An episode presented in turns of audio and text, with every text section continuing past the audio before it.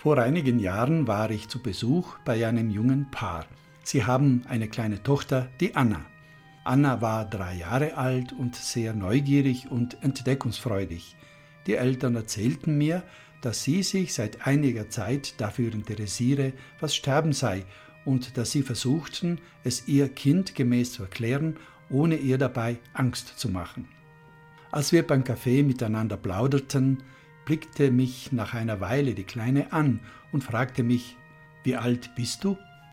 Ich antwortete, dass ich 62 sei und war mir dabei bewusst, dass sie sich unter dieser Zahl kaum etwas vorstellen könnte.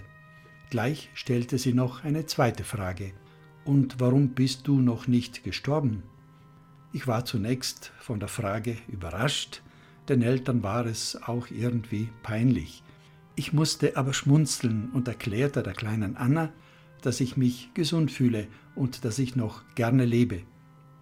Die Tage darauf musste ich immer wieder an Anna denken, und ich stellte mir selbst die Frage, und warum bist du noch nicht gestorben? Die Barbara-Zweige erinnern mich an das Wunder des Lebens.